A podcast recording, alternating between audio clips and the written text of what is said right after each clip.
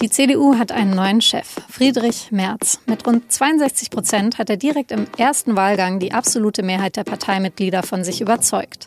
Merz hat lange auf diesen Erfolg hingearbeitet. Was die Wahl für ihn und für die CDU bedeutet, darüber habe ich mit Roman Deininger gesprochen, unserem SZ-Experten für die Union. Sie hören auf den Punkt, den Nachrichtenpodcast der Süddeutschen Zeitung. Ich bin Franziska von Malsen und ich freue mich, dass Sie zuhören.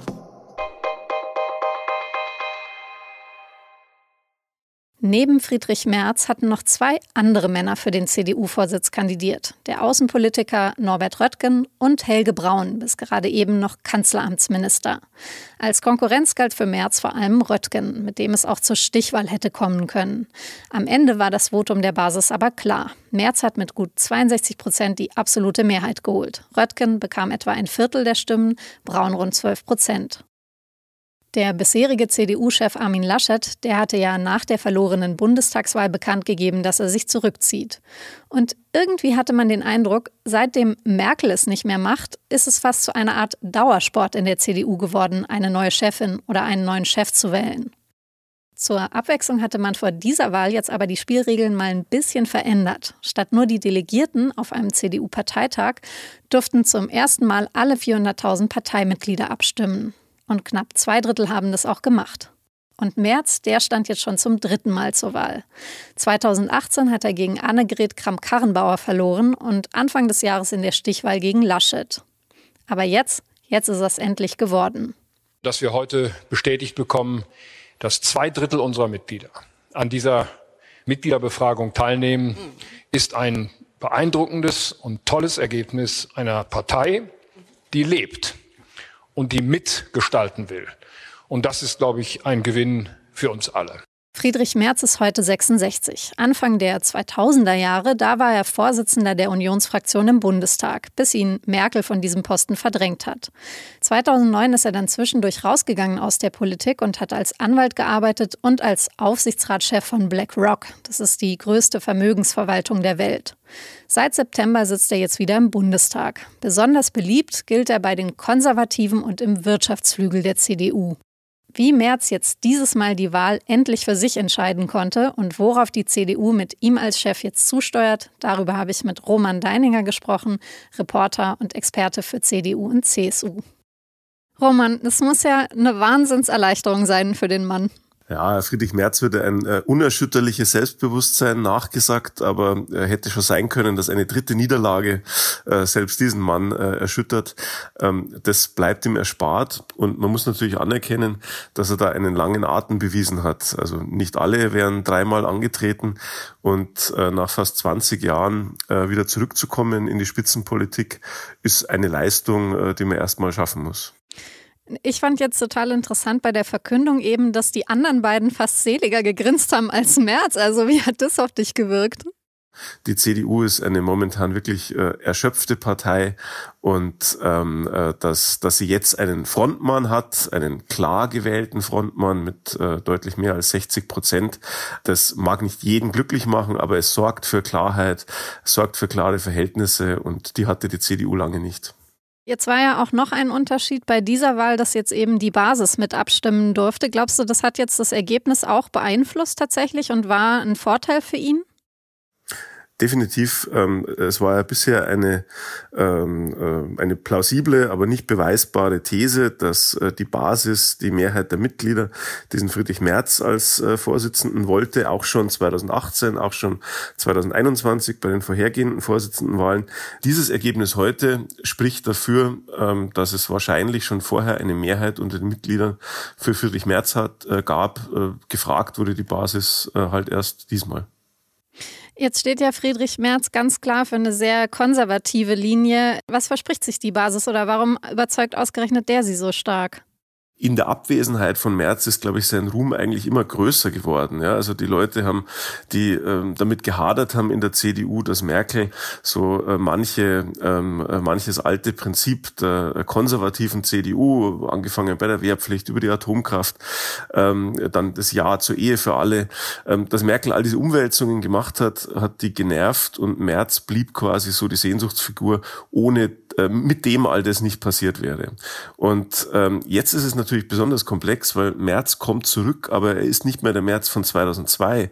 Er ist, wenn man genau nimmt, ist ja, der die März Welt von ist ja auch nicht mehr die von 2002. Ja, ja, genau. Also März ist nicht mehr der von 2002.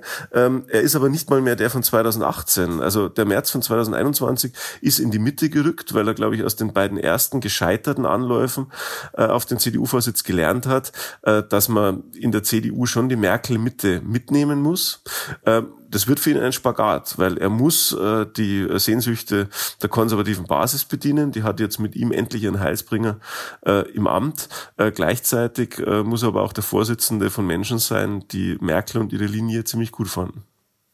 Vielleicht kannst du mir noch mal ein bisschen erzählen. Er war ja sehr lange raus aus der Politik. Was glaubst du, wie ihn diese Zeit quasi geprägt hat und sich jetzt auch auswirkt auf das, wie er jetzt agieren wird und was er machen wird?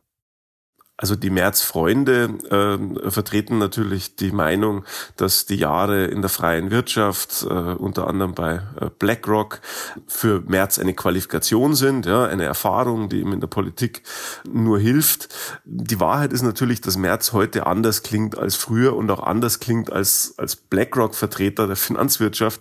Der spricht jetzt auch über soziale Fragen, der spricht jetzt auch über den kleinen Mann. Ähm, äh, der hat sich einen äh, Generalsekretär mit Mario Scheier auserkoren, der aus dem Arbeitnehmerflügel der CDU kommt. Das heißt, Merz will selber weg von diesem neoliberalen Image, zumindest dem puren neoliberalen Image und will äh, als integrative Figur auftreten. Aber glaubst du, es war dann sozusagen diesem Wandel geschuldet, dass er zurückgegangen ist in die Politik? Also ich meine, Macht, Einfluss und ein dickes Jahreseinkommen hatte er sicherlich all die Jahre bei BlackRock äh, auch. Warum ist er zurückgekommen? Also ähm, ich glaube, es gibt viele Beispiele von, von Menschen, äh, denen Geld äh, nicht ganz so wichtig ist wie, wie Macht und politischer Ruhm. Und ähm, äh, dass es Merz in diesem gesetzten Alter zurückgezogen hat an die Politik, äh, zeigt, dass er, ähm, äh, dass er dieses Virus Politik nicht losgelassen hat. Und glaubst du denn, dass er sich jetzt länger äh, hält als seine äh, unmittelbaren Vorgänger, also die Leute nach, äh, nach Merkel, Annegret Kramp-Karrenbauer und Laschet? Die Chance ist groß, dass Friedrich Merz äh, eine Weile bleibt. Ich meine, er ist auf zwei Jahre gewählt. Ähm, die große Frage wird sein, äh, was in vier Jahren ist, wenn die nächste Bundestagswahl ansteht. Ähm, da gibt es ja jetzt manche, die sagen, ein dann beinahe 70-Jähriger kann kaum Kanzlerkandidat werden. Da würde ich darauf tippen, dass das äh, Friedrich Merz äh, tief drinnen und auch viele seiner Unterstützer anders sehen. Die Union ist ja jetzt erstmal in der Opposition und auch zum ersten Mal seit 16 Jahren. Ähm, was glaubst du, wie, wohin er jetzt will mit der Partei und welche Aufgaben kommen auf ihn da jetzt zu als erstes? Also die CDU zu führen war wahrscheinlich noch nie so schwierig wie heute. Also erstens muss es sich als Oppositionspartei neu finden, nachdem man so den, den Gestus der äh, Kanzlerpartei, Kanzlerinnenpartei internalisiert hatte. Also gar nicht leicht, die Partei wieder in Bewegung zu versetzen. Die Aufgabe für Friedrich Merz ist brutal schwer, denn er muss diese konservative Basis mitnehmen. Ähm, er muss aber auch gleichzeitig dafür sorgen, ähm, dass zum Beispiel der Arbeitnehmerflügel der ganz anders tickt als der Wirtschaftsflügel, aus dem er selber kommt, ähm, ähm, Teil des großen Ganzen ist. Es gibt in der CDU äh, Leute, die äh, finden die Erhöhung des Mindestlohns äh, schrecklich und es gibt Menschen, zum Beispiel im Arbeitnehmerflügel, die finden die genau richtig. Und diese Positionen, die zum Teil unvereinbar sind, die muss Merz äh, in irgendeiner Form zusammenführen. Und das ist in der Opposition, wo man klare Forderungen stellen muss, noch schwerer als in der Regierung. Na gut, dann vielen Dank für deine Einschätzung erstmal und schöne Grüße ins Homeoffice. Sehr gern. Der Aachener Karlspreis ehrt Menschen, die sich für die Verständigung und Zusammenarbeit in Europa einsetzen. In diesem Jahr geht er an drei belarussische Oppositionspolitikerinnen: Svetlana Tichanowskaja, Maria Kolesnikova und Veronika Zepkalo. Weil sie sich mutig für Freiheit und Demokratie einsetzen.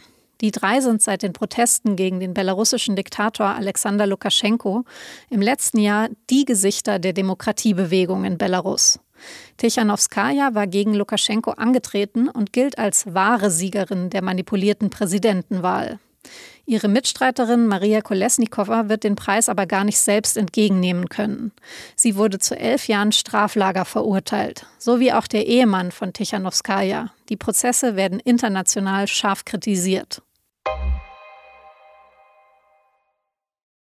In Deutschland wird vor allem mit BioNTech und Moderna gegen das Coronavirus geimpft und wenig Johnson Johnson.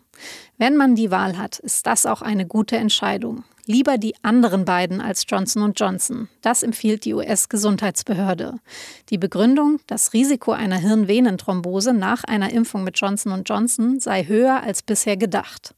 Mindestens neun Todesfälle aus den vergangenen Monaten bringt die US-Behörde mit solchen Thrombosen in Verbindung. Aber sie sagt auch, jede Impfung gegen das Coronavirus, auch die mit Johnson Johnson, ist besser als keine Impfung.